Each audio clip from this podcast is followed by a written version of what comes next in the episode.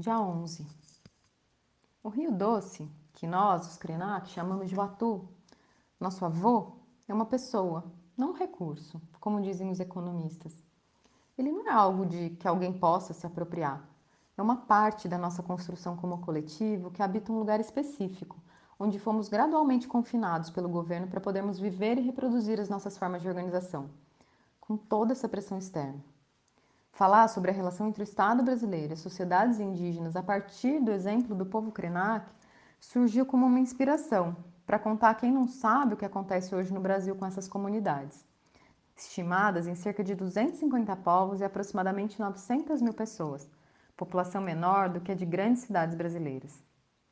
O que está na base da história do nosso país, que continua ser incapaz de acolher os seus habitantes originais sempre recorrendo a práticas desumanas para promover mudanças em formas de vida que essas populações conseguiram manter por muito tempo, mesmo sob o ataque feroz das forças coloniais, que até hoje sobrevivem na mentalidade cotidiana de muitos brasileiros,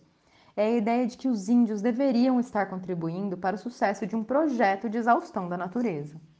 O Atu, esse rio que sustentou a nossa vida às margens do Rio Doce, entre Minas e Espírito Santo, numa extensão de 600 quilômetros, está todo coberto por um material tóxico que desceu de uma barragem de contenção de resíduos, que nos deixou órfãos e acompanhando o rio em coma. Faz um ano e meio que esse crime, que não pode ser chamado de acidente, atingiu as nossas vidas de maneira radical, nos colocando na, nos colocando na real condição de um mundo que acabou.